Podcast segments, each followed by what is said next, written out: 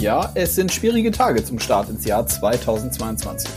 Durch die Omikron-Variante ist der Spielbetrieb bei uns in der Penny DL arg gebeutelt. Iserlohn und München hat es mächtig erwischt. Gleich diverse Spieler sind infiziert. Bedeutet, wir müssen Spiele verlegen und weiterhin so flexibel wie möglich sein. Damit sage ich Hallo zum ersten richtigen DL-Podcast im neuen Jahr. Eiskalt auf den Punkt geht es natürlich auch heute mit meinen zwei Gesprächsgästen zur Sache. Mein Name ist Konstantin Krüger.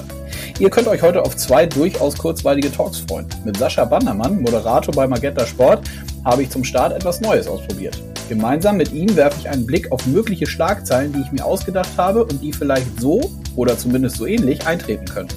Und so geht es dann mit Sascha natürlich um Corona, unsere Meisterschaft, die Olympischen Spiele und die deutschen NHL-Stars Moritz Seider und Leon Dreiseitel. Die Personalie Toni Söderholm darf ebenfalls nicht fehlen. Im zweiten Teil hört ihr dann Charlie Flieg auf. Im Gespräch der Woche erklärt der sportliche Macher der Grizzlies, warum er mit den Leistungen der bisherigen Saison sehr zufrieden ist. Natürlich versuche ich aus ihm herauszukitzeln, was am Ende für die Wolfsburger möglich ist. Und Flieghoff spricht nochmal offen über eine der menschlich schwierigsten Entscheidungen, die er treffen musste, nämlich über den Trainerwechsel von Pat Cortina zu Mike Stewart. Warum er seinen Vertrag kurz vor dem Jahreswechsel nochmal bis 2024 verlängert hat, erfahrt ihr ebenso. Also dann los, viel Spaß mit Sascha Bandermann und Charlie Fliegauf.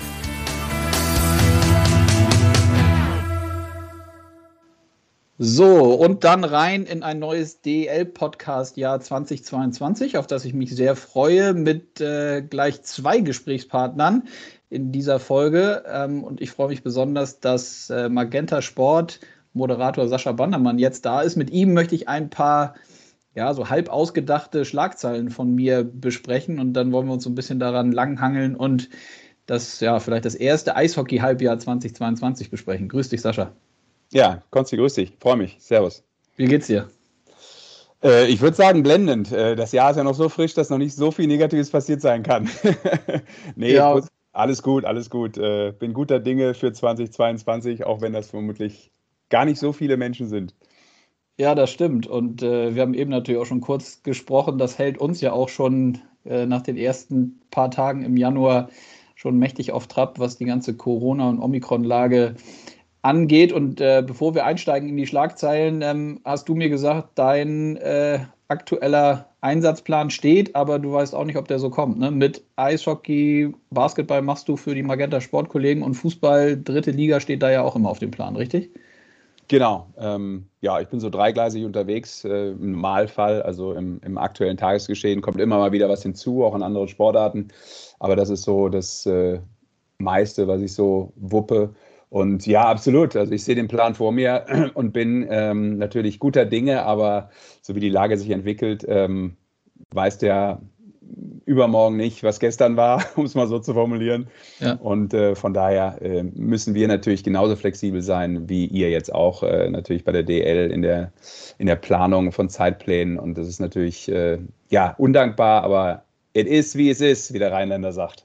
So ist das. Und wirklich letzte Frage, bevor wir einsteigen. Ähm, ja. Eure Eishockey-Show, die ihr bislang ja als Podcast gemacht habt, waren jetzt, korrigiere mich, es gab jetzt zwei Ausgaben, auch als ähm, Bewegbildformat. Ähm, vielleicht aus deiner Sicht, wie ging das so los und wann vor allem geht es denn äh, weiter mit der nächsten äh, Eishockey-Show?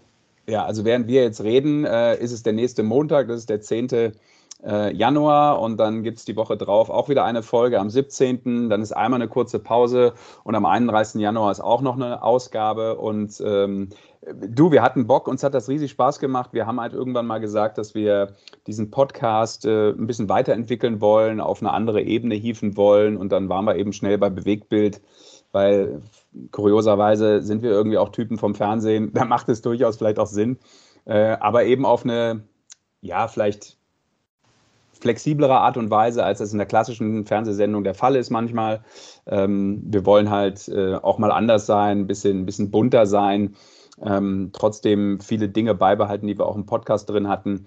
Ähm, und vor allem natürlich, was man im Podcast schwieriger äh, machen kann, es sei denn, er wird live aufgenommen, ähm, eben auch im Interagieren mit, mit den Fans. Und das, das lässt sich super an. Ähm, da ist Eishockey, finde ich, auch eine sehr dankbare und echt coole Community. Ähm, die Leute haben Bock da mitzumachen und ähm, Spaß mitzumachen, aber auch ernsthaft eine Frage zu stellen oder ihre Meinung abzugeben. Und das ist etwas, was wir natürlich so in den kommenden Wochen und Folgen dann auch einfach noch weiter etablieren wollen und äh, uns da auch immer wieder ja, verbessern, hinterfragen. Wir haben da auch noch nicht, ähm, äh, wie soll ich sagen, das, das, ähm, die finale Idee. Also wir entwickeln uns da und äh, haben Lust drauf, äh, mit den Kollegen und mit Magenta Sport ähm, da ein bisschen was auf die Beine zu stellen. Mal gucken, wo es hinführt. Ja, ja, sehr gut. Also auf jeden Fall auch von mir nochmal an alle Hörerinnen und Hörer definitiv mal eine, eine Seh- und Hörempfehlung dann, da mal äh, reinzuschauen bei euch. Und dann ja. gibt es das ja auch weiterhin als äh, Podcast, richtig? Also die. Genau, genau. Das ja. wird nach wie vor natürlich auch ähm, immer wieder dann äh, in allen Portalen gestreamt, äh, wo es Podcasts gibt. Aber du hast es richtig gesagt, ich würde es in der Sprache von Uli Hoeneß sagen, da müsst ihr dabei sein. Na gut, guck, dann haben wir das. Also komm, dann lass uns loslegen. Ich habe mir so ein paar Schlagzeilen ja. mal äh, zurechtgelegt. Und wir fangen, gucken, wie sollte es anders sein, als äh, Hobby-Virologen mit dem Corona-Thema an. Ähm, die erste Schlagzeile lautet: Der Profisport in Angst kostet Omikron den Ligen die gesamte Saison. Ja, ich habe natürlich auch äh, extra vor dieser Folge jetzt äh, mit dir nochmal alle 199 Folgen von äh, Herrn Drosten gehört. Nein, äh, klar sind wir Hobby-Virologen, sagst du richtig, aber trotzdem hat man ein Gefühl, eine Meinung. Ähm, ich glaube, um die Schlagzeile zu erörtern, es wird natürlich Ligen geben, deren Saison kein Ende finden wird. Da bin ich mir relativ sicher. Ähm, ich glaube, dafür sind viele Sportarten, ähm, nicht nur Eishockey, ähm, sehr, sehr schwierig mit Zeitplänen umzusetzen. Das ist vielleicht irgendwann nicht mehr zu wuppen. Ähm, das hängt natürlich auch an vielen Themen, die mit den Quarantäneregelungen zusammenhängen. Und deshalb musst du als Liga und auch als DEL, das ist zwar schwer und eure Aufgabe möchte ich auch nicht machen, da musst du als Liga und als Vereine enorm flexibel sein. Ähm, und das ist, glaube ich, das, das Schwierigste in der aktuellen Lage. Sportlicher Wert von so einer Saison, klar, kann am Ende auch mal ein bisschen fragwürdig sein, aber ich glaube, im Sport und auch im Eishockey muss, muss man halt in diesen Tagen einfach ähm, den Sport auch mehr als Momentaufnahme abfeiern. Ja, jedes Spiel, das zu Ende geht, das Fans Spaß gemacht hat, ähm, das ein gutes Niveau hatte, ist ein gutes Spiel in diesen Tagen. Mhm.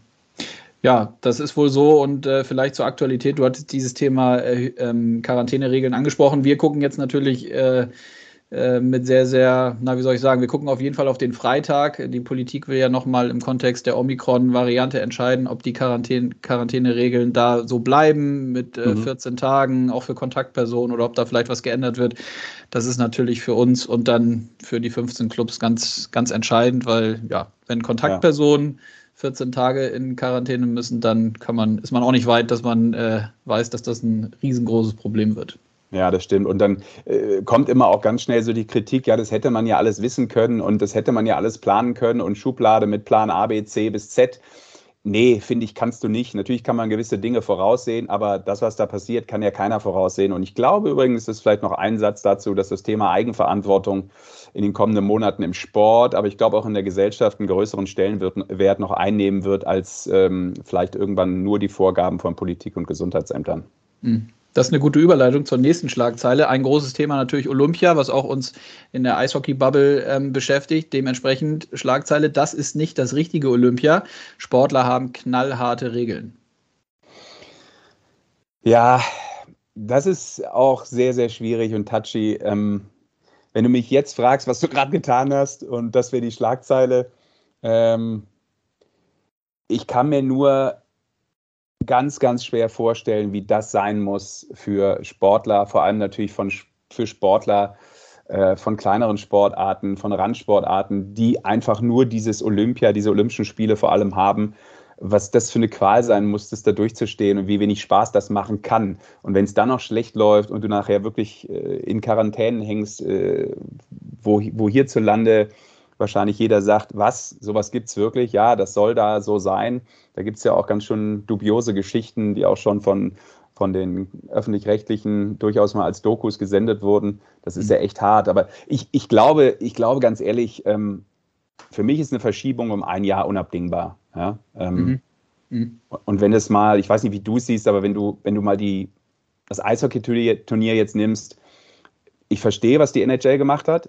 Ähm, aber die europäischen Ligen und Spieler, das ist ja auch Profisport, da steckt auch Geld drin, Karrieren, Existenzen. Ne? Also ähm, ich, ich, kann vielleicht irgendwann schon verstehen, dass, dass ähm, viele sagen, in der aktuellen Lage und mit den Voraussetzungen eher nicht. Hm. Ja, ich glaube, glaube natürlich, wie du sagst, dass das Thema kommen wird, dass mhm. auch, äh, ich glaube, es ist ja auch teilweise im Eishockey-Bereich schon da gewesen, dass Spieler gesagt haben, so, also warum äh, wird immer nur über die NHL-Jungs ja. gesprochen? Wir machen letztlich nichts anderes, nur dass wir in einer anderen Liga spielen und äh, vielleicht ein bisschen weniger verdienen und ein bisschen schlechter sind, sage ich mal. Also da gab es ja schon Leute, die damit angefangen haben, total schwierig, finde ich auch. Ähm, ich ja, umso mehr übrigens, Konsti, auch. Ne? Du hast es gerade richtig gesagt, ist ein wesentlicher Punkt. Ne? Ähm, ich habe gesagt, das ist auch Profisport, da steckt auch Geld drin, aber weniger Geld. Und mhm. in dem Moment, wo du ja sogar vielleicht Sportler hast, die noch mehr an diesem Geld und an der Existenz hängen, ist das ja noch viel schwieriger zu entscheiden. Ne? Ja, Weil was passiert dir, wenn du auf einmal dann äh, drei, vier Wochen raus bist oder so? Ne? Also ist ja, da ist Geld nochmal ein ganz anderes Thema als von einem, der für 9,7 Mio im Jahr unterschrieben hat. Ne? Ja. Da, lass uns noch einmal kurz bei diesem Sportler-Thema bleiben. Du hast ja nun auch, ähm, wie einige wissen, äh, sehr gut Tennis gespielt, früher auch durchaus äh, professionell. Ähm, ist das denn, kannst du dich da reinversetzen, ist das für so, ein, für so eine Sportlerin, für so einen Sportler dann auch so ein Zwiespalt, wo man irgendwie sagt, so ja, ich trainiere jetzt die ganze Zeit darauf hin, aber irgendwie, oh, das ist dann doch nicht das, so wie ich es mir vorgestellt habe? Ja, kann ich total nachempfinden. Also ich glaube, das wird wenn du vor Ort bist und das Event läuft einmal und dann sind es vielleicht doch Strukturen, wo du denkst, okay, ja, es fühlt sich zumindest ein bisschen danach an und irgendwie ist es Olympia oder Olympische Spiele. Aber ich glaube, so der Traum, was man so im Kopf hat, äh, aus der Kindheit, ähm, das, das ist natürlich eine ganz andere Art und Weise, wie man so ein Event eigentlich feiern will als Sportler. Vor allem, wenn du vielleicht dann raus bist und hast vielleicht auch ein bisschen Zeit. Das fällt ja alles weg. So dieses entspannte, ich gehe mal eben da und da gucken, was ja Olympische Spiele ausmacht. Dieses äh, die Connections im Olympischen Dorf, nicht, dass ich mal da gewesen wäre, aber das erzählen ja alle, ähm, dass das wirklich das Ultimative ist.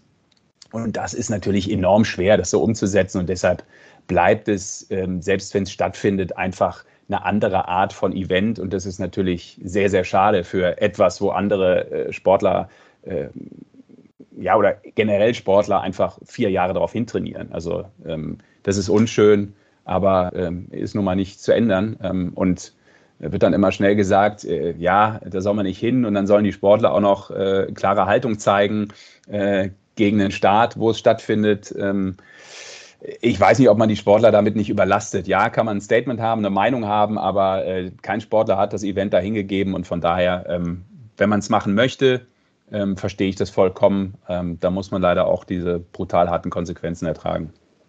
Ja, das ist wohl so. Äh, nächste Schlagzeile. Ich habe es dann doch mal äh, gewagt und habe eine sportliche Schlagzeile im Kontext Olympia und DEB gemacht. Äh, Schlagzeile lautet Leidenschaft und Wille. DEB-Team holt Bronze. Was sagst du dazu? Ja, nehme ich. ja, ne? Wo kann ich das unterschreiben oder welche Zeitung kann ich jetzt schon vorbestellen, wo das mal drin steht? Ja, ich muss noch mal ein paar anschreiben. Vielleicht äh, finde ich jemanden, der sie nimmt. Ja, also die hast du dir äh, famos gut ausgedacht. Also ich mag deine Fantasie. Sehr gut. Ähm, na, ich glaube, dass das ähm, nicht so weit weg ist. Ähm, also wie gesagt, Bronze würde ich sofort nehmen. Ich glaube, würde jeder nehmen, äh, jeder Sportler, der dabei ist und eben auch der Deutsche Eishockeybund. Ich glaube aber auch, dass ähm, Top 8 ein Riesending wäre schon. Ja, mhm. ähm, ich glaube, die Erwartungshaltung ist halt enorm groß. Aber das Gute ist, ähm, die ist nicht von außen groß, also von außen ist sie sicherlich groß, aber die Jungs haben die ebenso. Und ähm, die haben auch das Selbstverständnis mittlerweile, dass es gehen kann.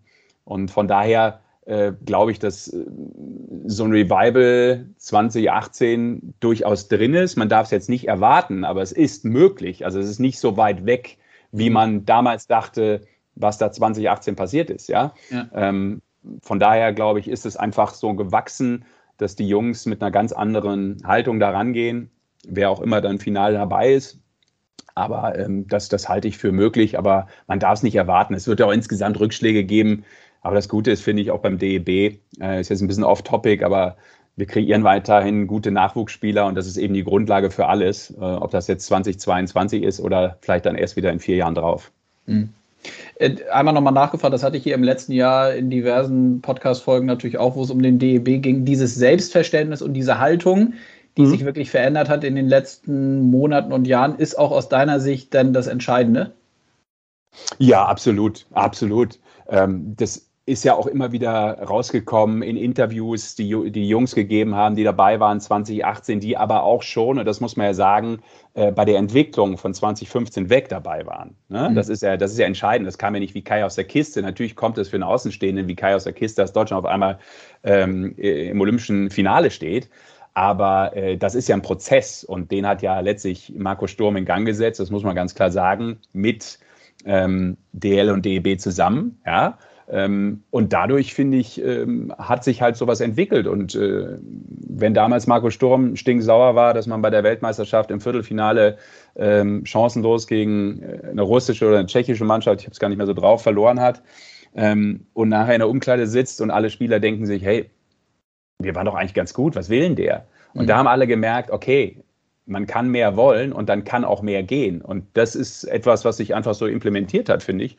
Ähm, und das kriegt irgendwie so diese New Generation, die da reinkommt, auch mit. Und wenn du das in so einer Umkleide, Nationalmannschaftsumkleide lebst und dann stehen da auch die Worte, die du auch gerade genannt hast, dann, dann glaube ich, geht das anders in so ein Blut über und dann ist das eine Grundlage. Nochmal, es ist, kann alles passieren im Sport. Ne? Man darf nie vergessen, dass die anderen auch trainieren, jeden Tag übrigens. Ja? ja. Ähm, aber das ist etwas, finde ich, was, was unglaublich viel Spaß macht, gerade so im deutschen Eishockey, das zu sehen, dass das da ist und eben auch zu Erfolg führen kann.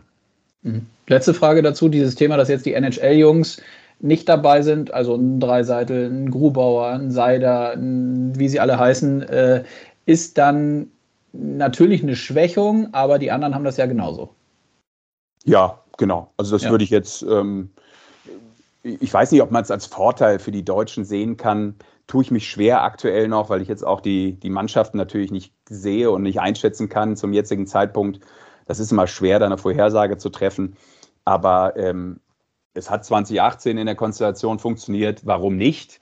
Ähm, ich hätte es einfach gerne gesehen. Weißt du, also das, das wäre jetzt so für jeden Eishockey-Fan vielleicht das Nonplusultra-Turnier gewesen. Und das ist halt bitter, das nicht zu sehen. Ne? Ähm, und und ähm, auch für einen Spieler wie Leon Dreiseitel, dass er wieder nicht dabei sein kann oder für alle in der NHL jetzt, ne? Mhm. Ähm, von, von unseren Jungs. Ähm, äh, überleg mal an Mo Seider in den jungen Jahren. Wenn du da schon mal ein Olympische Spiel, äh, olympisches Turnier hättest spielen können, ja. das ist doch überragend. Ne? Das bringt ja auch was für das, was dann nochmal kommt, dann vier Jahre drauf. Ähm, und das ist, das ist halt schade. Es tut mir für die eigentlich leid, weil das, glaube ich, alle äh, von denen, die drüben dazugekommen wären, unglaublich gern gewollt hätten. Ja. Mosaida, gutes Stichwort, habe ich auch noch nachher äh, eine kleine Schlagzeile zu, aber wir gehen jetzt erstmal zurück in die Penny DL. Ja. Durchaus ein bisschen überspitzt, aber ähm, dafür habe ich dich ja auch hier als Gast. Die Schlagzeile lautet: Berlin und Mannheim mit großen Augen. Red Bull München holt DEL-Titel. oh Mann, jetzt bist du aber schon weit voraus. Ein paar Monate voraus, aber gut. Ja. Ähm. Oder anders gefragt, siehst du irgendeine Konstellation, wo es die beiden, sage ich mal, die Top-Favoriten mit Berlin und Mannheim nicht schaffen könnten. Und Red Bull habe ich natürlich auch ein Stück weit gerade jetzt mal in diese Schlagzeile genommen, weil sie gerade mhm. ja jetzt nicht so in der Liga unterwegs sind, wie sie sich, glaube ich, selber vorstellen. In der CHL sieht es ja anders aus. Ja, ja wie, wie blickst du da drauf? Ja, da hast du recht. Also zum jetzigen Zeitpunkt ist das natürlich eine, irgendwo eine coole Überschrift, wenn man so will, weil das wäre dann schon wieder eine spannende Geschichte von einer Mannschaft, wo man gerade so denkt, okay, da stimmen viele Dinge nicht. Auf einmal haben sie es hinten raus vielleicht in den Playoffs dann mhm. doch gezogen und doch wieder eine Qualität gezeigt, äh, wie man es dann von einer ehemaligen Meistermannschaft schon äh, auch erwarten kann, auch von dem Kader und von der ganzen Organisation. Ähm, Stand jetzt würde ich sagen, nein. Mhm. Hat aber gar nicht unbedingt so viel mit der aktuellen negativen Spirale zu tun, während wir jetzt reden. Ähm, ich glaube, es hat auch ein bisschen damit zu tun, dass man letzte Saison im Viertelfinale raus ist. Man hat sicherlich Schlüsse gezogen, vielleicht aber insgesamt nicht jeden Schluss. Ja? Ähm, und wenn du mich jetzt fragst, glaube ich, dass es vielleicht auch die letzte Saison von, von Trainer-Ikone äh, Don Jackson sein könnte, mhm. ähm, vielleicht sogar sein wird und deshalb dann wiederum vielleicht zum Abschluss doch nochmal mit einem Titel. Aber Stand jetzt, Stand jetzt sind sie hinten zu anfällig und das ist für mich die zentrale Baustelle.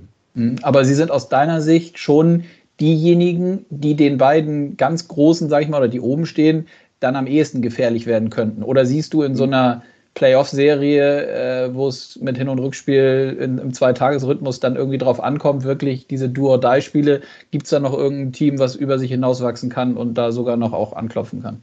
Ja, jetzt lassen wir natürlich ähm, vieles im Argen, weil ähm, Stand jetzt, was soll man sagen, wie finden die Playoff-Spiele statt? Wissen ja, wir, ob es so bleibt? Alles kann sich verschieben. Wir haben gesagt vorne, es muss flexibel bleiben, das ist auch wichtig so. Und das macht natürlich auch sportlich dann nachher vielleicht ähm, die Ausgangslage ganz anders. Und dann können Playoffs auch logischerweise, das haben wir im letzten Jahr ja auch gesehen oder letzten Saison, ganz anders laufen. Natürlich ist es ein großer Herausforderer. Man sagt jetzt auf einmal, ist es ein Herausforderer, weil sie in der Tabelle auch ähm, aktuell nicht so prickelnd dastehen.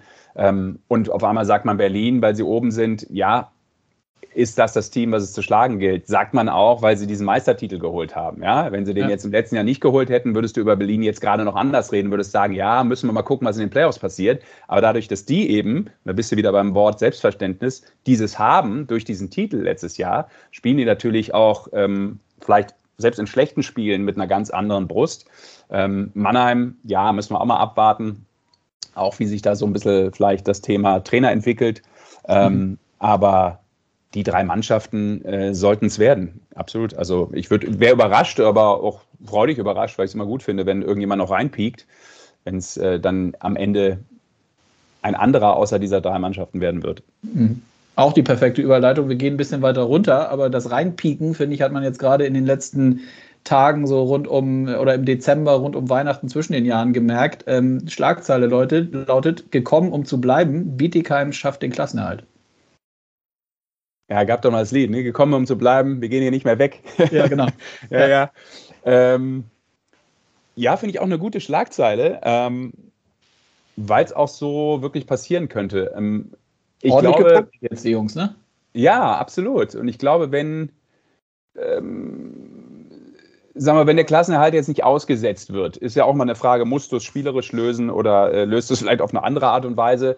Aber ich glaube, die haben diesen Spirit, den du brauchst. Ne? Andere Teams denken vielleicht gerade aufgrund der Situation, oh, Abstieg möglich, bloß nicht absteigen. Und der, mhm. die Bietigheim Steelers denken, glaube ich, hey, wir können drin bleiben. Mhm. Ne? Also die Herangehensweise ist, glaube ich, eine andere. Also bei denen ist, glaube ich, so dieser, dieser Satz, die Lust aufs Gewinnen muss größer sein als die Angst vor der Niederlage, die ist absolut da, habe ich so das Gefühl. Und das kann äh, denen diese nötigen Points echt bringen, um, um ganz klassisch sich sportlich in dieser Liga halten zu können, glaube ich. Hm, also das Thema mentale Stärke, da natürlich auch sowieso ja immer ein großes Thema im Sport, da höchstwahrscheinlich auch mitentscheidend. Absolut. Ich meine, klar wollen die in der Liga bleiben, aber erwartest du das als äh, Bietigheim? Ich glaube jetzt nicht automatisch, aber du weißt natürlich, wenn Dinge zusammenpassen, ähm, wenn die Mannschaft vielleicht eben häufig genug am oberen Level spielt, dann ist was drin. Und das merkst du ja eben auch, ähm, dass in so einer Saison so viele Unwägbarkeiten drin sind. Ähm, wir wissen nicht, wie Iserlohn zurückkommt, ne? die doppelt gebeutelt sind. Das, das macht ja was mit, mit, mit Profis. Und mhm. äh, insofern äh, ist das vielleicht auch ja, eine Chance gerade für, für Bietigheim, da wirklich äh, das anzusammeln, was du so als Fettpolster möglicherweise brauchst. Ja, ja, spannend. Äh, wir werden sehen, wie sich es weiterentwickelt. Nächste Schlagzeile. Wir sind wieder beim DEB und einer Personalie, die ja äh, durchaus, glaube ich, diskutiert wurde und auch höchstwahrscheinlich wird. Es lautet Franz Reindl Doppelpunkt. Wir haben alles versucht, wünschen Toni alles Gute für die Zukunft. Es geht um Toni Söderholm. Ja, die ist traurig, die Schlagzeile, die du da ja. vorliest. Ja, ja das ähm, kann passieren. Also ich sage mal so, ähm, ich glaube, wenn es den Abschied gibt, mhm. dann liegt es, und dann stimmt deine Schlagzeile auch, nicht am DEB, der dann wirklich vermutlich alles probiert haben wird, dann liegt es eben an Toni. Mhm. Ähm, aus meiner Sicht hat er vielleicht sogar auch schon Entscheidungen gefällt. Ähm, ich glaube auch nicht, dass es dann irgendwann an Ergebnissen bei Olympia oder bei der Weltmeisterschaft liegt.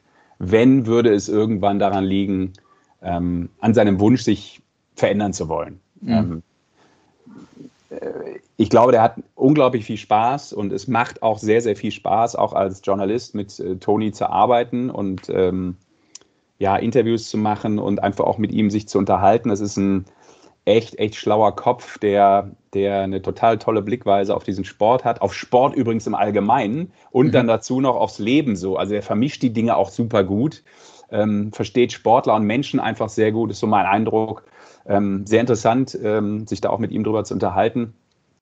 Und deshalb glaube ich, hat er natürlich ähm, noch andere Ziele in seinem Leben, aber ich glaube, er ist momentan happy mit der Art und Weise, wie die Nationalmannschaft funktioniert und wie er da auch sich ausleben kann. Dann muss man wieder sagen, ne, wenn er in Deutschland weiter arbeiten will, bei einem Verein vielleicht, könnte der Sommer übrigens eine perfekte Möglichkeit bieten oder perfekte mhm. Möglichkeiten bieten. Mhm. Ähm, dann ist man vielleicht doch auch ähm, versucht, da was Neues zu machen. Ich verstehe es, ein langfristiges Ziel, das hat er ja auch mal ähm, bei uns da im Podcast angedeutet, ähm, ist natürlich mal irgendwann die NHL. Ähm, aber ja. ich glaube, das ist eher mittelfristig als kurzfristig. Vielleicht ist es sogar sehr langfristig angelegt.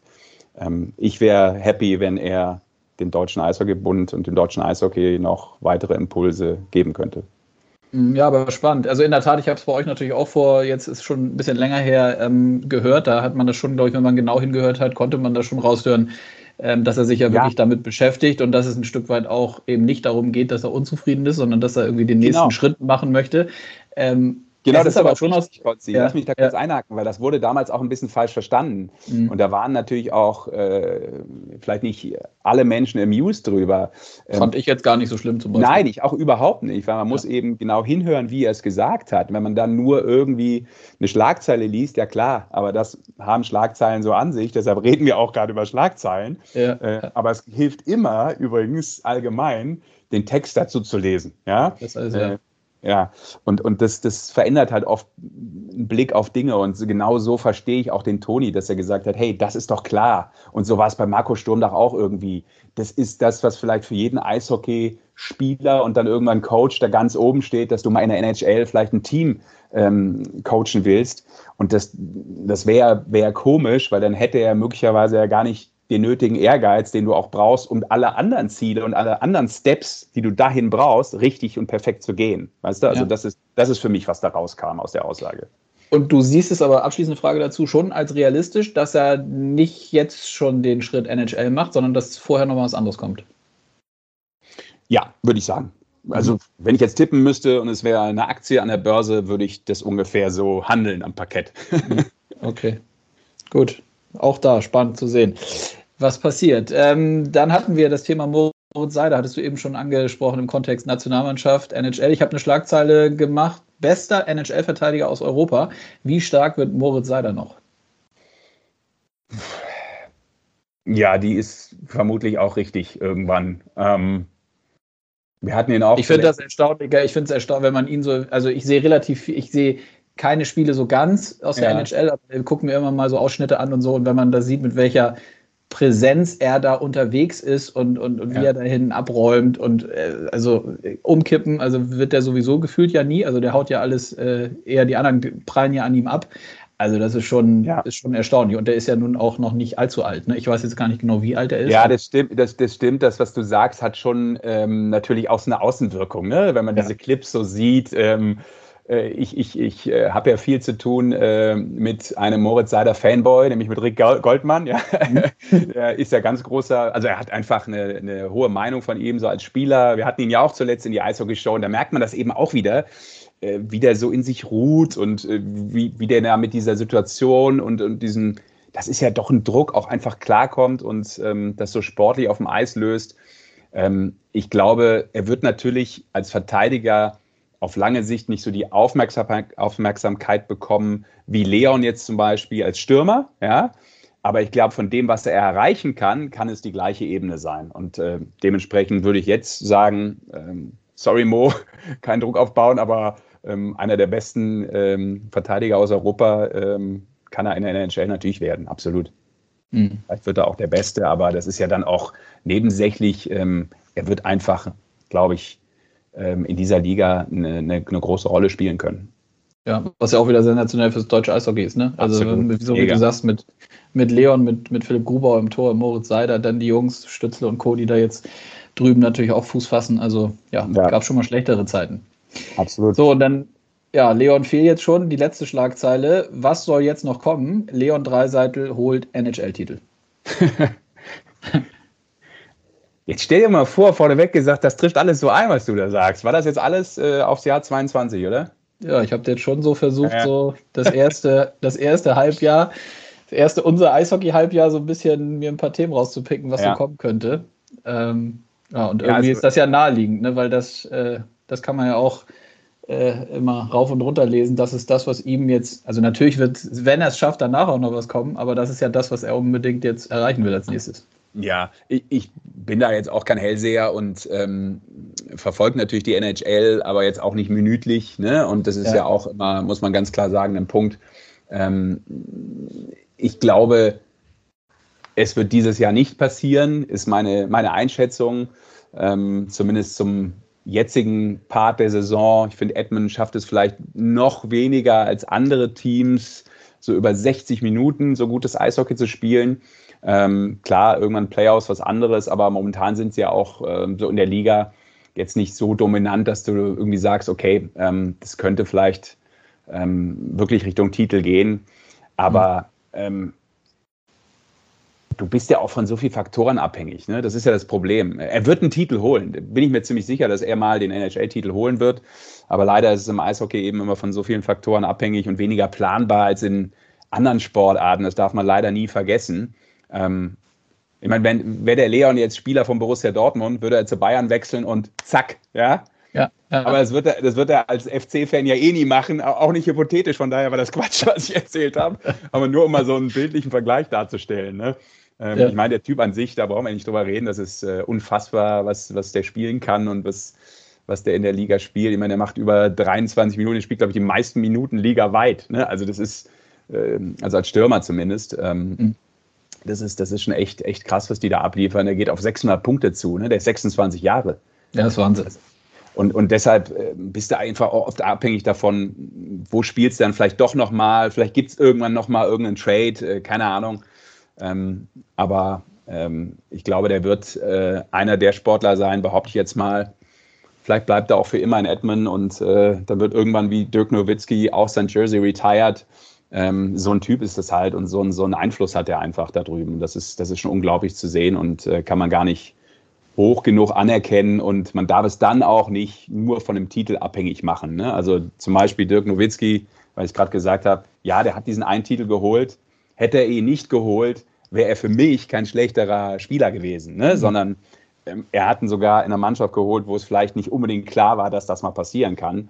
Und ähm, das wünsche ich halt Leon auch, dass er vielleicht ähm, echt diesen Weg ähm, auch mal durch schwierige Zeiten immer geht und irgendwann wirklich triumphiert, ähm, weil das, das wäre sicherlich etwas, was ähm, ja, man so einem Sportler äh, aus Deutschland dann nur gönnen kann. Ja.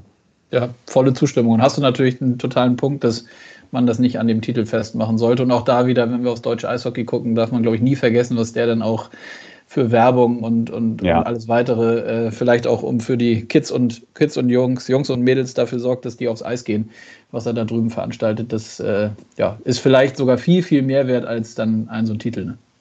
Ja, genau. Und das ist auch immer, finde ich, ähm, die die Connection hält nach Deutschland, ne, dass er im Sommer hier ja. ist und äh, auch mal wieder mit den Jungs aufs Eis geht in Köln, dann bei den Haien mal irgendwie am Start ist. Ne? Also so diese, diese Bindung einfach hat offensichtlich. Also so gut kenne ich ihn jetzt nicht, aber das ist immer das, was ich so ähm, spüre und mitbekomme und das, das, das finde ich irgendwie cool. Also das, das ähm, zeigt mir auch, dass der irgendwie so geerdet ist und ähm, ja, äh, und, und äh, ich meine, keine Ahnung, aber und wenn er nur jeden Sommer zehn Kölner Kids glücklich macht, weil die im Training zugucken können. Ne? Also, ja. ja. Ja, das stimmt. Das, ist, das hat schon was. Ja, Sascha, das waren die Schlagzeilen. Das äh, hat doch gut geklappt. War ich nicht so. Du konntest auf jeden Fall was mit denen anfangen. Es hat mir Spaß gebracht. Das müssen wir nochmal wiederholen. Zum neuen, zum zweiten Halbjahr. Also finde ich eine ähm, sehr kreative und äh, coole Rubrik. Vielleicht sollten wir die klauen. Ich weiß es noch nicht. Ja. Ist da ein Copyright drauf? Ich tue, vielleicht soll ich es jetzt dann nach diesem Gespräch mal machen. nee, sehr, ja. sehr interessant. Ähm, ja, hat Spaß gemacht. Ja, gut, dann verbleiben wir so. Ich überlege übers Copyright, du überlegst, ob ihr das integrieren wollt. Nein, Spaß beiseite. Ähm, wir hören uns sicherlich nochmal im Laufe der Saison. Man sieht dich, man hört dich auf den bekannten Magenta Sportkanälen und ja, mir bleibt nur zu sagen, bleib gesund. Mach's gut. Ebenso. Viel Gesundheit. Ciao, ciao. Ciao, ciao. Das Gespräch der Woche. So, im Gespräch der Woche im DL-Podcast freue ich mich jetzt auf Charlie Fliekauf. Grüß dich. Servus, Herr Konsti. Wie geht es dir? Ja, eigentlich soweit gut. Äh, ist ja immer momentan alles immer eine große Herausforderung. Jeder Tag hat neue Überraschungen. Also ja, es wird nicht langweilig momentan. Ja, das stimmt. Aber du bist gut ins Jahr gekommen? Ja, alles gut soweit, ja. Sehr gut.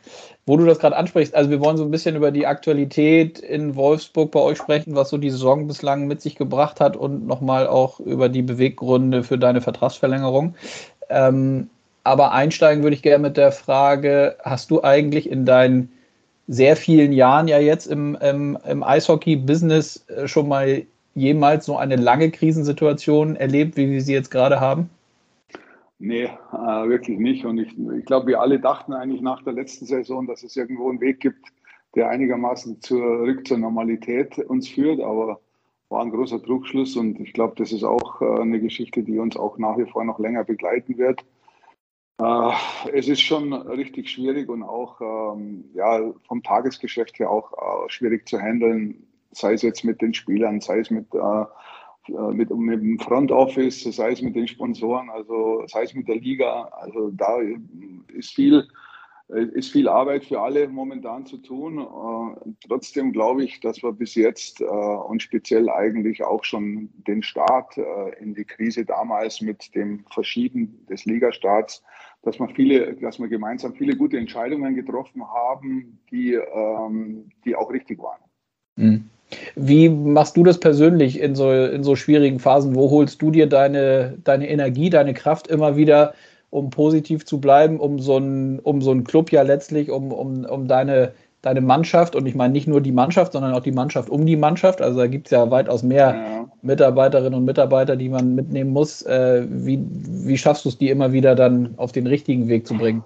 Ja, gute Frage. Also ich meine, ich bin grundsätzlich ein sehr, sehr positiver Mensch und bei mir ist das Glas immer halb voll äh, wie halb leer. Also von der Seite her habe ich eine sehr, sehr positive Grundeinstellung, die mir auch äh, hilft. Ähm, ich glaube, wir haben nach wie vor auch so einen sehr privilegierten Job, den man, den man ausführen kann und deswegen glaube ich, ist es auch, äh, liegt im Naturell, dass man da versucht, jeden Tag äh, positiv an die Geschichten heranzugehen. Natürlich holt man sich die Kraft zu Hause, dann auch bei der Familie aber grundsätzlich ähm, haben wir ein gutes Team. Das ist, glaube ich, auch immer wichtig. Äh, speziell die Mannschaft äh, ist gut strukturiert. Die sind lauter gute Charaktere da. Mein Front Office ist sowieso perfekt eigentlich. Die, die, die kann man Tag und Nacht irgendwo anrufen, wenn irgendwas ist. Also ich sag mal, für unseren Club, der ja nach wie vor jetzt eigentlich eher vom, vom ganzen Setup her zu den kleineren Organisationen gehört, ist es vielleicht da ein bisschen leichter es hängt kein so ein großer Wasserkopf dran wie vielleicht bei manch anderen. Mhm. Gut, dann lass uns doch mal in, de, in das Sportliche ein bisschen einsteigen. Wie blickst du bislang auf das Sportliche, was eure Jungs in dieser Saison so abgeliefert haben? Natürlich immer in dem Wissen, äh, das schwingt immer bei allen Themen mit, die wir jetzt auch schon besprochen haben, dass natürlich auch diese Saison einfach schwieriger und, und, und anders ist als, als vergangene Spielzeiten. Aber dennoch, wie bist du so mit, mit dem bislangen Auftreten zufrieden? Ja, also wenn man, wenn man nur die nackten Zahlen anschaut, äh, dann glaube ich, sind wir, sind wir super zufrieden. Ähm, war auch so, vielleicht auch gar nicht so zu erwarten, dass wir eigentlich so konstant in diese, äh, in, in, im Januar dastehen. Also wir haben eigentlich fast keine schwächlichen Perioden gehabt. Wir haben, glaube ich, mal zwei, drei Spiele auch logischerweise auch mal verloren, aber danach haben wir auch relativ schnell die Kurve immer wieder bekommen. Wir haben am Anfang der Saison eine recht, recht äh, kritische Situation gehabt, da wir sehr viele verletzte Spieler gehabt haben. Und ähm, ja, wenn mir da einer sagt, dass plötzlich der Fabio Pfohl und auch der Sebastian Furchner Verteidiger spielen müssen, weil wir hinten so dünn aufgestellt sind, hätte ich gesagt, oh, oh, das wird eine schwierige Zeit. Aber die Jungs haben es als Kollektiv und das ist das, was ja uns auch in der Vergangenheit immer ausgezeichnet hat. Äh, auch dieses Jahr ganz vorne dran steht, die Mannschaft hat es gut gelöst die Jungs kämpfen füreinander und ackern füreinander. Ich meine, es ist alles nicht so selbstverständlich. Wir sind Vizemeister geworden. Ich habe eine Entscheidung getroffen, die sicher nicht so einfach war, speziell auch vom Menschlichen her, eben einen, auf einen neuen Trainer zu setzen. Ähm, die Mannschaft äh, ist, ist, ist willig zu arbeiten. Wir wollen wieder mehr so dieses äh, Eishockey spielen, dem Gegner auf den Sack gehen und aktiv und äh, an allen Zonen ähm, äh, äh, aktiv zu sein. Und das ist uns gut gelungen. Ähm, die Kaderzusammenstellung hat sehr, sehr gut funktioniert. Alle Spieler, die neu dazugekommen sind, haben, äh, machen ihren Job, haben eingeschlagen in ihren Rollen und äh, dann steht man zum Schluss, wenn alles passt und alles so funktioniert, dann auch nicht zu Unrecht da oben. Mhm. Du hast den viel einzel, äh, spannenden Aspekte angesprochen. Trainer würde ich gerne gleich auch noch mal kurz nachfragen, ja. aber noch mal die so die Schlüsselpositionen im Kader. Gibt es da äh, spezielle Personentypen, die du, wo du auch schon vorher wusstest, die müssen wieder funktionieren, damit es dann so positiv läuft? Oder gab es auch Jungs, die ihr dazugeholt habt, wo du dir von Anfang an eigentlich oder ihr im sportlichen Bereich euch versprochen habt, so ja, wenn die vernünftig einschlagen, dann müsste es eigentlich gut laufen? Ja, es ist ein bisschen Mix, glaube ich, aus beiden, weil wir schon immer eigentlich über Jahre hinweg, so wie es so schön heißt, einen guten Core zusammen hatten. Also wir haben eine sehr, sehr gute Basis immer gehabt. Äh, das Klima in der, in der Kabine ist immer äh, gut und eigentlich auch, auch sehr, sehr, sehr positiv und professionell, muss ich sagen. Äh, was man natürlich braucht, und das hat, hat, uns auch letztes Jahr, obwohl wir letztes Jahr so eine Berg- und Talfahrt ja auch hatten in der Saison, aber hinten raus eigentlich halt äh, sehr, sehr gut gespielt haben, war ein Torhüterspiel. Ich meine, wir wissen alle, wie wichtig das ein Torhüter ist äh, im Eishockey. Und wir haben mit dem Dustin Strahlmeier und dem Chad Picard, glaube ich, ein sehr, sehr gutes Duo, ähm, das sich auch gegenseitig pusht. Beide Torhüter haben dieses Jahr bis jetzt sehr, sehr gute Leistungen gebracht. Äh, ich meine, die Nummer eins ist, ist denke ich mal, klar, ist, ist Dustin. Aber auch Chet hat, äh, wenn er reingekommen ist und äh, er ist einfach auch ein richtiger Teamplayer, eigentlich auch seine Leistung gebracht, äh, zum Beispiel jetzt gegen Berlin zu Hause, wo Dustin krank war, oder auch das Spiel in Ingolstadt, ähm, wo, wo, wo Chet richtig gut gehalten hat. Also es sind, sind die Faktoren, die wichtig sind. Ähm, die Jungs aus dem letzten äh, jährigen Kader bringen ihre Leistung und natürlich haben wir auch ein paar Veränderungen vorgenommen und ähm, wir haben mit dem ähm, Chris de Sousa natürlich einen Spieler dazu bekommen, den ich schon seit vielen Jahren gerne in Wolfsburg haben wollte. Das hat nie funktioniert. Jetzt hat es geklappt, weil ich von ihm sehr, sehr überzeugt war.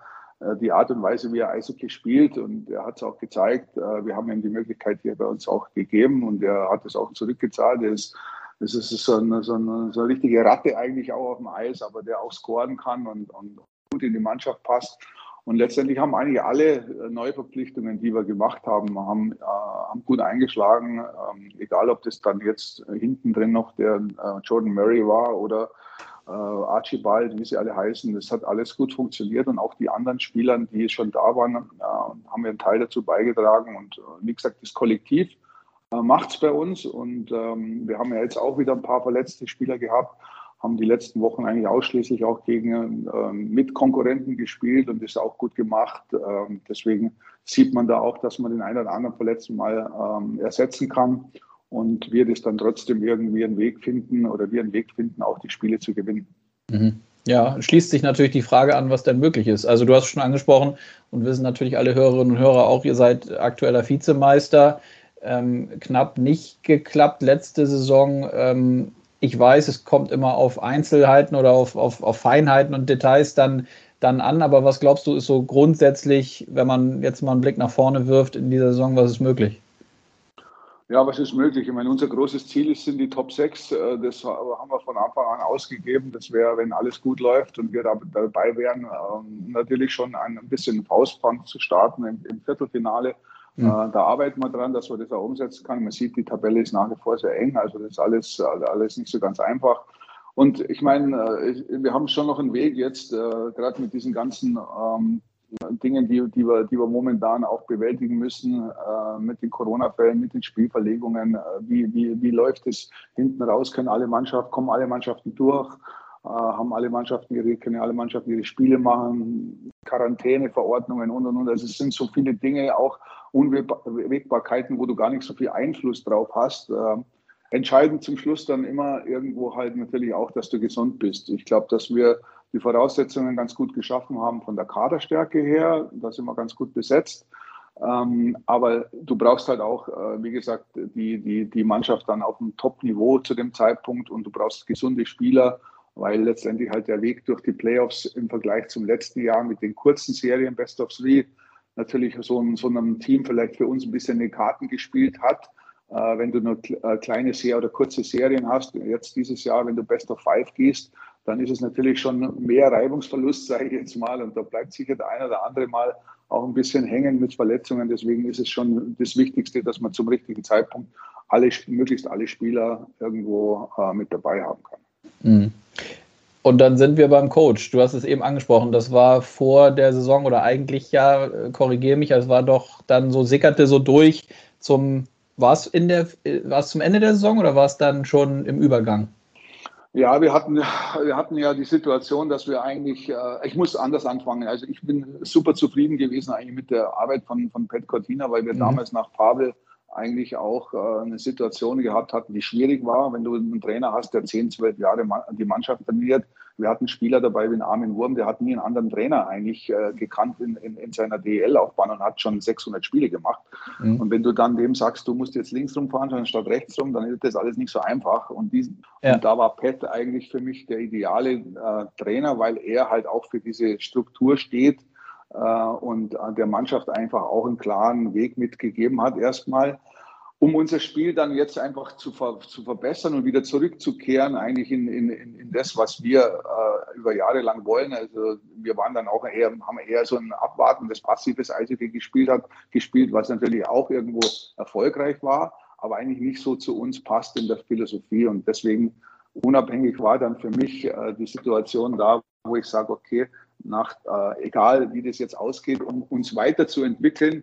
Würde ich gern äh, wieder was Neues machen. Man muss ja dann auch immer gucken, welcher Trainer ist da auf dem Markt und wer passt eigentlich zu dem Spielsystem, das du gerne hättest und wie du spielen lassen möchtest.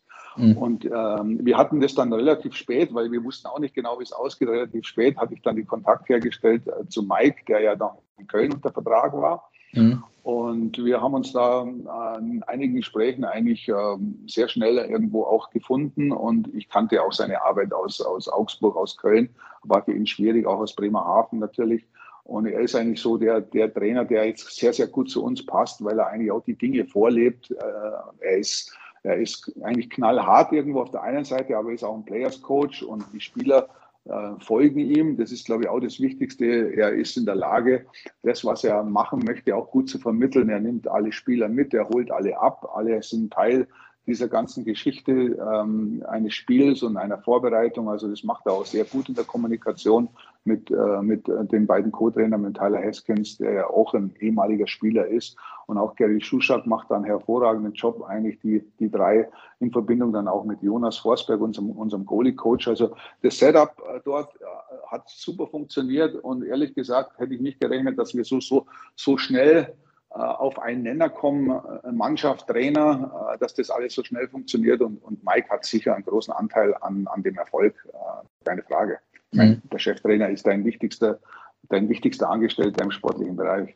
Ja. Nochmal einmal nachgefragt, du sagtest eben schon, das war eine schwierige, auch menschlich schwierige Entscheidung. Ja. Es war denn der ausschlaggebende Punkt war wirklich, dass du denn trotz der erfolgreichen Saison, die ja absolut erfolgreich war, eben ja gesehen hast, dass ihr euch weiterentwickeln wolltet und dann zu dem Entschluss gekommen bist, das geht aus deiner Sicht eben besser mit einem anderen Coach. Ja, äh, weil ich meine, Pat hat auch seinen Stil, was auch, in, äh, was auch in Ordnung ist und ein Trainer sollte sich auch nicht verbiegen, logischerweise. Ich war mir halt dann zum Schluss äh, relativ klar, dass wir mit dem Stil eigentlich und der Mannschaft, die wir haben, die, die, die, ist, sagen wir vielleicht auch ein bisschen so mit einem Rennpferd zu vergleichen, ist, wenn man das immer ein bisschen so zurückhält, mhm. äh, vielleicht auch nicht das Potenzial abrufen kann, äh, das sie vielleicht drinne hat. Und deswegen war es für mich einfach auch klar, dass wir sagen, okay, wir wollen wieder mehr Aggressivität auf dem Eis haben, wir wollen aktiv sein, wir wollen dem Gegner auf den Sack gehen. Ähm, und, dann habe ich mir natürlich auch gedacht, das ist eigentlich auch äh, das, was logischerweise für was wir stehen, für was wir immer schon gestanden sind. Und ähm, mit, in der Konstellation halt schwierig umsetzbar. Und für mich war dann klar, okay, wenn Mike zum Beispiel zur Verfügung stände und er das äh, und für ihn das auch passt, dann ist es auf jeden Fall eine Geschichte, die, die ich unbedingt machen wollte. Und mhm. äh, letztendlich, ja, wenn man jetzt aktuell drauf schaut, dann war es sicher die richtige Entscheidung. Ja. Würdest du so weit gehen, dass es eine der mit der schwierigsten Entscheidungen war jetzt in deiner Wolfsburger Zeit?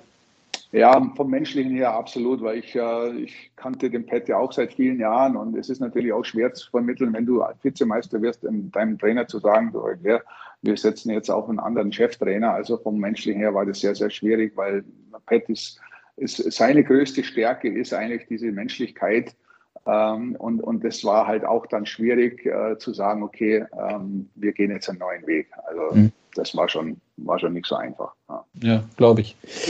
Ähm, ja, und dann als Themenblock natürlich, das war vor dem Jahreswechsel äh, zu vernehmen, äh, nachzulesen, wurde die Entscheidung getroffen, hast du auch natürlich mitgetroffen, weil es um deine Personalie ging, dass der Vertrag nochmal verlängert wird. Ähm, sag doch mal, was den Ausschlag äh, gegeben hat, dass äh, du nochmal bis 2024 äh, verlängert hast.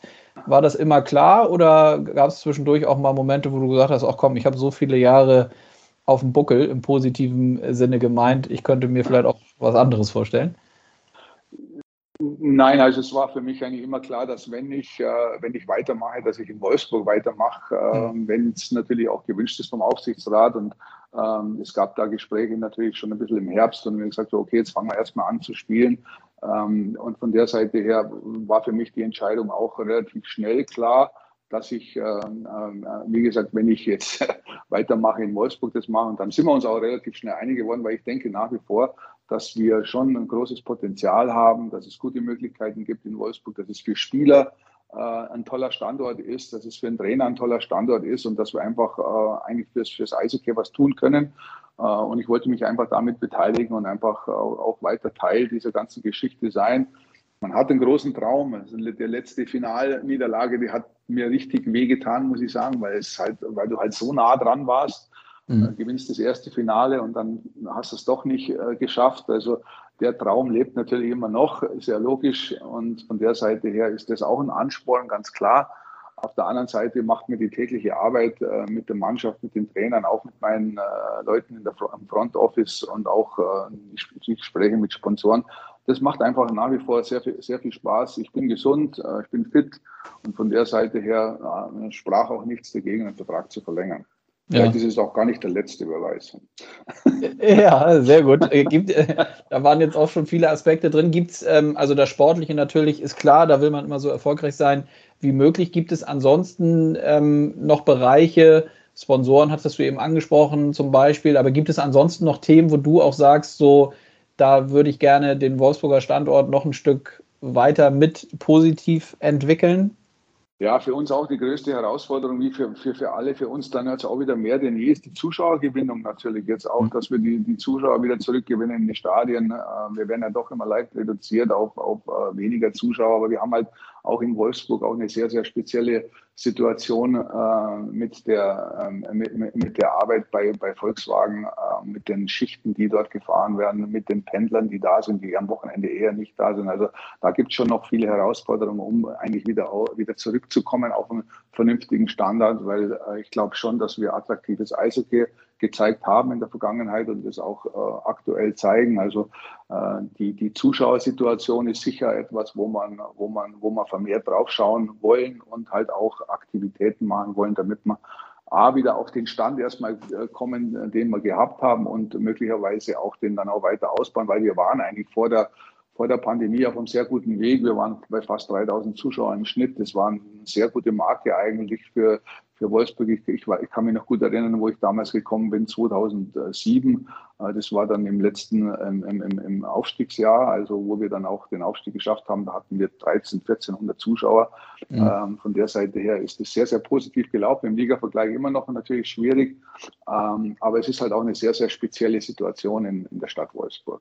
Mhm. Also es gibt schon viel zu tun nach wie vor. Wir wollen den Nachwuchs noch bessere äh, Infrastrukturen geben äh, und und und. Also es gibt schon noch äh, Dinge, die man, die man verbessern können und die wir auch verbessern wollen. Ja, ja sehr gut. Langweilig wird es dir nicht. Nachwuchs hast ja. du angesprochen. Hatte ich nochmal geguckt. Du stammst ja aus dem Nachwuchs des EC Peiting, richtig? Das ist auch dein Geburtsort. Gibt es ja. da äh, eishockeytechnisch noch irgendwie Verbindungen hin oder sind, ist, das, ist das Band nicht mehr so eng? Doch, doch. Also ich habe äh, nach wie vor Kontakt zu meinen, zu meinen Freunden, die alle noch im Fighting sind. Hans Schmauser zum Beispiel war auch jahrelang Nachwuchstrainer in, in Fighting. Und da gibt es immer noch äh, Kontakte. Natürlich sind meine Fühler, was die Oberliga betrifft und die zweite Liga, da bin ich ganz gut vernetzt. Unten in Bayern hilft mhm. natürlich auch immer, dass man den einen oder anderen äh, Spieler, äh, der, der talentiert ist, natürlich halt auch äh, ein bisschen beobachten kann. Und da, da ist natürlich Kontakt da um einfach auch da äh, zu schauen, was äh, dann für Wolfsburg irgendwo möglich ist. Wir haben einige Spieler aus dem Süden auch nach, nach Wolfsburg hochgeholt. Armin Wurm ist jetzt nur ein Beispiel, äh, der ja dann jetzt immer noch da ist. Und, und, und deswegen ist auch wichtig, dass man, dass man da die Kontakte weiterhält und die habe ich auch. Ja. Na super. Ja, sehr gut, Charlie. Dann haben wir das auch noch mit äh, abgefragt sozusagen oder ich. Ich danke dir für deine Zeit, ähm, für ja, das gerne. kurzweilige Gespräch. Drückt die Daumen, dass das sportlich ähm, für euch weiter positiv verläuft bei all den Schwierigkeiten. Ja, und vor allem bleibt gesund. Ja, du auch. Alles Bis Gute. bald. Bis ciao, bald, ciao. Ja. Danke dir. Ciao. ciao. Das waren die beiden Gespräche mit Sascha Bandermann und Charlie Fliegauf. Ich freue mich, wenn es euch gefallen hat und bedanke mich an dieser Stelle bei euch. Zum Jahreswechsel hatten wir euch gefragt, was und wen ihr gerne mal hören möchtet hier im DL-Podcast. Und es kamen sehr viele Anregungen, die ich jetzt nach und nach versuchen werde einzubauen. Abonniert eiskalt auf den Punkt doch gerne, solltet ihr es noch nicht getan haben. Denn dann verpasst ihr keine neue Folge mehr. Und wir hören uns in der nächsten Woche wieder, wenn ihr möchtet. Bleibt gesund und macht's gut, euer Konstantin.